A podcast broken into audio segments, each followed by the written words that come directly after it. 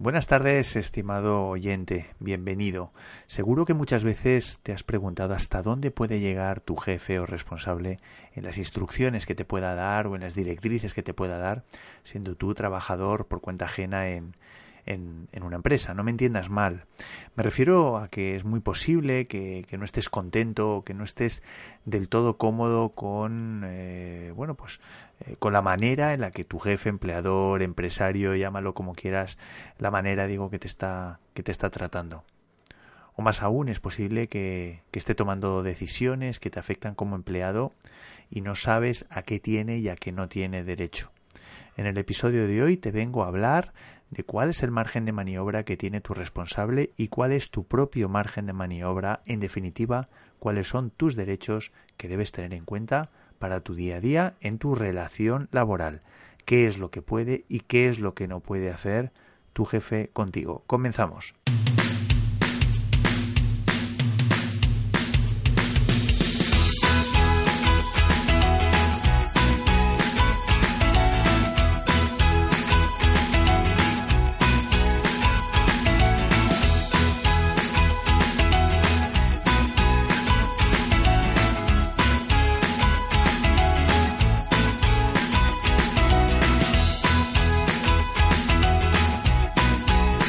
Bienvenido, esto es Territorio Trabajador, episodio 4. El podcast donde te cuento cuáles son tus derechos como trabajador, patrocinado por Laboral Click, plataforma que te tramita tus reclamaciones laborales sin salir de casa a golpe de clic. Comenzamos.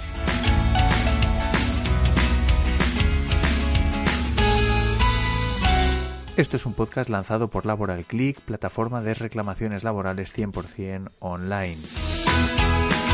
Como ya sabes, Laboral Click es una plataforma que está compuesta por un equipo de abogados especializados en derecho laboral o derecho del trabajo, como lo quieras llamar, en definitiva el derecho que te afecta si eres trabajador por cuenta ajena, pero también en muchos aspectos si eres trabajador por cuenta propia o autónomo. Por tanto, esto igualmente te puede interesar si realizas en definitiva una actividad en España para una empresa, esto eh, probablemente te, afecte. En el capítulo de hoy vamos a ver un poco como te mencionaba en la introducción, cuáles un poco los eh, cuáles son los límites eh, que pueden existir en cuanto a los derechos o al derecho que tiene cualquier empleador, cualquier empresario que le asiste eh, bueno, pues a la hora de, bueno, pues eh, de dirigir tu actividad laboral, si eres trabajador por cuenta ajena, probablemente es algo que te hayas cuestionado ya alguna vez. Evidentemente no te voy a hacer en 10 minutos, que es lo que va a durar este, este episodio, 10-15 minutos, un resumen de todo el, todo el compendio de, de derecho laboral o derecho del trabajo, porque evidentemente sería, sería imposible abarcar todo, ¿no? Pero sí que es verdad que en forma de grandes principios o de grandes ideas o grandes conceptos, sí que es importante que tengas en cuenta hasta dónde puede llegar el responsable o tu responsable, tu jefe, como digo, el empresario, y cuál es un poco el margen que tú tienes para actuar dentro de una relación, dentro de una relación laboral. Vamos a partir, como siempre lo hacemos, de un ejemplo, de un supuesto concreto que probablemente, con el que probablemente te sientas identificado. Te voy a contar la historia de Antonio. Antonio es un trabajador que forma parte de la plantilla, de una plantilla de trabajadores, de un, grupo de trabajadores desde hace mucho tiempo. Él, eh, bueno, pues eh, trabaja de, comercial y aunque lleva mucho tiempo en la empresa siente que hay algo pues que no funciona, ¿no? Resulta que, que desde hace tiempo su jefe le manda hacer cosas con las que no se siente del todo a gusto. Sobre todo piensa que se sale de lo que entraría dentro de sus funciones, eh, por así decirlo, dentro de la empresa para la que le contrataron.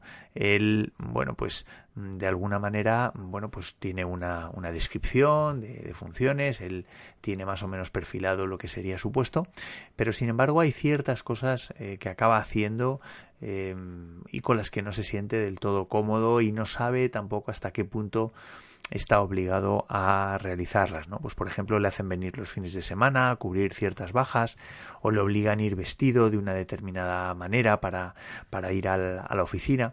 Eh, en fin, son, son varias, varios temas eh, sobre los que él se cuestiona eh, hasta dónde puede y hasta dónde no puede llegar su jefe, su responsable o en definitiva la propia cultura de la, de la empresa. En este caso, ¿qué le podríamos decir a Antonio?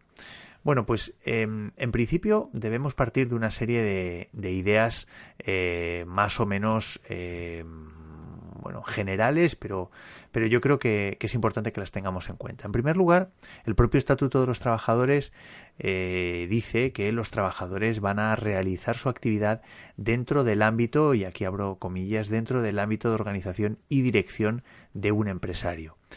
Por tanto, hay un, hay un margen eh, de maniobra que ya de por sí tiene el empresario por su condición de tal, ¿no? Cuando hablamos de empresario hablamos de su jefe, hablamos de el responsable, etcétera. Por tanto, hay un ámbito o poder de organización y dirección.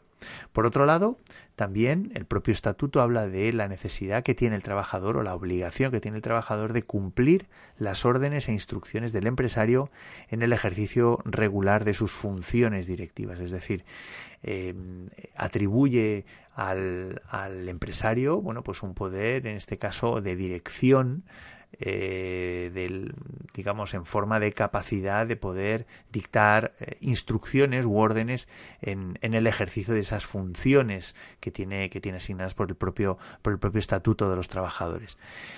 Y por otro lado, el trabajador va a estar obligado eh, a realizar el trabajo convenido bajo la dirección del empresario o persona en quien eh, este eh, delegue. Bueno, pues bueno, pues son un poco las tres las tres premisas de las que hay que partir. Esto, evidentemente, si vamos si vamos bajando al plano de lo concreto, esto se traduce en una serie de, de ejemplos en los que el empresario va a poder bueno, pues ejercitar ese poder de dirección de una forma pues bastante bastante concreta, ¿no? No se queda solo en palabras. Por ejemplo, el, empresario va a poder adoptar medidas de vigilancia eh, y control eh, y así lo dice el propio Estatuto de los Trabajadores, pues para verificar que realmente el trabajador está cumpliendo con aquello que se le ha encomendado, ¿no?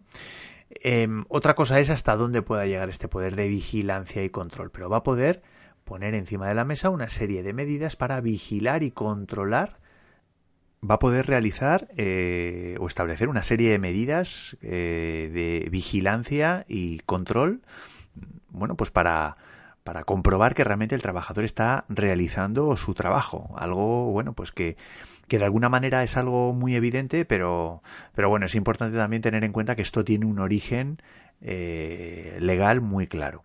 ¿Esto en qué se va a traducir? Y seguimos bajando al plano de lo concreto. Pues, por ejemplo, va a poder ordenar registros sobre, bueno, pues la persona del trabajador, o por ejemplo, sus taquillas, su despacho, eh, va a poder eh, analizar pues sus efectos particulares, lo que tenga, lo que tenga en, en su espacio, en su lugar de trabajo, va a poder instalar, por ejemplo, cámaras de vídeo en el centro de trabajo de la empresa esto, en principio, tiene una serie de limitaciones, no me voy a detener mucho, pero, mm, eh, bueno, pues en principio estas, estas cámaras, eh, bueno, pues van a poder estar eh, en el exterior, pero no en el puesto de trabajo.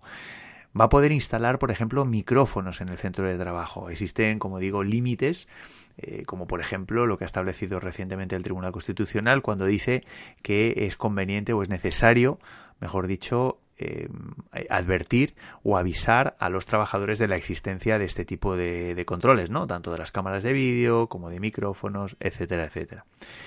Igualmente va a poder controlar eh, pues la, la, manera que tienen los trabajadores de utilizar pues cualquier tipo de medio informático de la empresa. Eh, bueno, pues al final, eh, bueno, pues se debate mucho, se discute mucho sobre hasta qué punto podemos, podemos como trabajadores, pues eh, hacer un determinado uso de, los ordenadores, navegar por determinadas páginas, por internet, etcétera. Bueno, pues en principio, con una serie de limitaciones, pero con carácter general, el empresario va a poder controlar qué es lo que hacemos en nuestro lugar de trabajo mm, con, bueno, pues con nuestro ordenador, ¿no? Con el ordenador que se nos asigna. Por otro lado, también el empresario va a poder verificar el estado de enfermedad o accidente del trabajador eh, cuando éste haya alegado bueno pues la existencia de esa enfermedad o de esa o de ese accidente para pues ausentarse del trabajo, ¿no? Pues por ejemplo, mediante mediante reconocimiento médico, etcétera. Bueno, pues al final son bueno, pues son eh, potestades o son facultades que tiene el empresario, son ejemplos concretos que evidentemente pues hay que hay que ver hasta qué punto existen limitaciones para ello, ¿no? En algunos casos os lo he comentado, pero o te lo he comentado, pero pero en otros pues habría que ver la casuística, el, el, ejemplo concreto, el, el caso concreto con el que nos encontramos pues para ver hasta qué punto existe una limitación o no. Con carácter general, ¿Cuáles son las limitaciones de este poder de dirección? Bueno, pues las limitaciones de este, de este poder de dirección son, bueno, pues son también eh, importantes, ¿no? Es decir, el empresario no va a poder hacer cualquier cosa. Este poder de dirección debemos partir, el que ejercita el empresario, el que ejercita cualquier responsable, eh, se va a realizar, se va a llevar a cabo respetando, en todo caso, los límites fijados por la propia Constitución, las leyes, importante, los convenios colectivos, el convenio colectivo que, que se aplique en cada caso y el contrato de trabajo. Es importante porque cuando se habla de Constitución parece que se habla de algo muy genérico, pero bueno, sí que es verdad que la Constitución ya se habla de derechos muy concretos, derechos fundamentales que tienen un contenido muy concreto y que también hay que prestar atención a cómo quedan definidos en el, en el y cómo se de, alguna manera se articularía este el ejercicio de estos derechos dentro de un entorno laboral, ¿no? Bueno, pues de la misma manera que las normas, las leyes, cualquier, cualquier otro tipo de, de ley eh, eh, diferente de la Constitución. Pero también es importante ver lo que dice el convenio colectivo. Normalmente en los convenios colectivos hay muchas de estas, eh, digamos, posibilidades que va a tener el empresario que van a quedar reguladas o van a quedar acordadas y reflejadas en ese convenio colectivo. Bueno, pues hay que ver el convenio colectivo que se te aplique como trabajador y hasta qué punto, bueno, pues hay una se perfila de alguna manera un poquito más ese poder de dirección, ese margen de maniobra que va a tener el empresario. Y de la misma manera también, pues hay que analizar el contrato de trabajo, el contrato de trabajo concreto que haya firmado, que hayas firmado como trabajador y las cláusulas, no vaya a ser que tengas alguna cláusula concreta que haga alusión a este, a este tipo, a este, digamos, al poder de dirección del empresario, ¿no? Por otro lado, y con carácter general, pues es importante que se respete la dignidad del trabajador, así como el resto de derechos fundamentales y libertades públicas, la dignidad como persona, que también está eh, definida en la, en la en la propia Constitución y, a través de bueno pues de toda la jurisprudencia que ya que ya lo diga de alguna manera es lo, perfila y luego también hay que hay que ver que exista o hay que hay que analizar eh, la existencia de buena fe. La buena fe va a actuar también como límite al poder de dirección del, empresario. ¿Esto qué significa? Bueno, pues que evidentemente cuando el empresario adopte una serie de medidas que de alguna manera suponga una limitación para, para ti como trabajador, como no podía ser menos, bueno, pues hay que ver realmente esa medida, eh, cuál es la razón de ser de esa medida. Que realmente, mmm, digamos, pues eh, suponga o tenga una motivación pues, pues, pues ra razonable, ¿no? De esto vamos a hablar a continuación, pero en todo caso la buena fe se articula como una intención normal de no dañar, de no, de no generar un trastorno excesivo para, para el trabajador eh, eh, por el hecho de haber adoptado esa medida. Bueno, pues eso en principio también se tiene que analizar. Luego, por otro lado, también es importante que que hay determinados ejemplos como bueno pues como por ejemplo el hecho de que se falsifique una firma o que se falsifiquen datos de, de, documentos. Eh, bueno pues esto cuando existe este tipo de este tipo de comportamientos pues por parte del por parte del, del trabajador bueno pues evidentemente se entiende que existe un incumplimiento eh, un incumplimiento culpable y, ya de pues de un nivel de gravedad muy alto. Bueno pues esto al final eh, bueno, pues permite que, que, se pueda despedir a ese trabajador porque de alguna manera, entre otras cosas, no, no ha respetado el principio de buena fe. Bueno, pues el mismo principio tiene que respetar el empresario.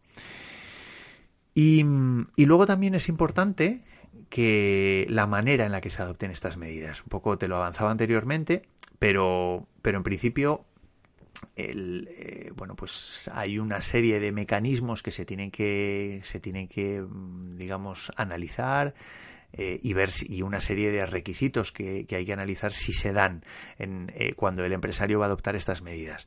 ¿Cuáles son estos requisitos? Bueno, pues en principio se habla de tres. En principio se habla de que tienen que ser unas medidas idóneas, eh, ¿Esto qué significa? Bueno, pues si esa medida, como te decía anteriormente, es susceptible eh, o sirve para conseguir el objetivo propuesto. Por ejemplo, el hecho de que el empresario ponga videocámaras de vigilancia, pues eh, se tiene que analizar cuál es el objetivo de ello. Eh, si es un tema de, pues por ejemplo, proteger, por ejemplo, eh, si esa videocámara pues se está poniendo en, en una zona de cajas, en, en un supermercado, eh, pues para vigilar, pues que a lo mejor los cajeros o las cajeras, pues a lo mejor no, no, bueno, pues no, no, no tengan tentaciones, o, o simplemente se está poniendo videocámaras, pues en un baño, ¿no? Pues por ejemplo, pues evidentemente no tiene nada que ver. Es el mismo acto, el mismo comportamiento del empresario, pero hay que ver si esas medidas son idóneas o no, si esa medida es idónea de acuerdo al objetivo propuesto. En segundo lugar, se dice que eh, esa medida tiene que ser necesaria, en el sentido de que no exista otra medida más moderada para la consecución de ese propósito con igual eficacia. ¿Esto qué significa? Bueno, pues básicamente que se tienen que barajar alternativas, es decir, eh, toda medida eh, eh, que digamos que, manifieste ese poder de dirección al final va a suponer una limitación en la libertad del trabajador de alguna manera. Lo que hay que ver es que esa medida, lo que hay que analizar es si esa medida realmente es necesaria a pesar de que limite esa, esa libertad del, del, trabajador. Y por tanto hay que analizar si existen alternativas menos gravosas, entre comillas, para, para el trabajador. Y luego, en tercer lugar, se va a analizar que esa medida sea proporcional, o sea ponderada, o sea equilibrada. Por, mm, ¿De qué manera? Bueno, pues mm, porque eh, se habla de, que esta medida tiene que ser equilibrada, pues eh, de forma que aporte más beneficios o ventajas para el interés general, el interés de la empresa, el interés de los trabajadores, por, ¿por qué no? Que perjuicios sobre, sobre otros bienes o valores en conflicto. Esto básicamente de lo que se trata es que la aplicación de esa medida por parte del empresario pues genere eh, es decir, sea mm, lo suficientemente eh, beneficiosa en su conjunto como para, mm, bueno, pues la ausencia de esa medida, eh, bueno, pues nos pueda hacer pensar que realmente va a ser perjudicial y por tanto es necesario eh, realizar o aportar esa o, tomar esa decisión. ¿no? Por tanto, tiene que ser idónea, tiene que ser necesaria y tiene que ser proporcional. Bueno, esto evidentemente habría que ver el caso por caso, pero como veis o como ves, de alguna manera este tipo de medidas, eh, bueno, pues pueden, hay que analizar muy bien el contexto, hay que analizar muy bien cuál es el objetivo y solo en esa, en la medida en que, en que existe una valoración positiva en términos globales, pues se va a considerar que entra dentro de los por así decirlo, de los límites o de los márgenes o del margen que tiene el empresario pues para, para ejercitar ese, ese poder de dirección eh, al que tiene derecho. Y nada más, espero que te haya resultado interesante este episodio. Eh, te espero en laboralclick.com. Eh, ya sabes, cualquier reclamación laboral que estés pensando, a golpe de clic, desde tu casa, desde el móvil, sin moverte. Te espero. Un abrazo, adiós.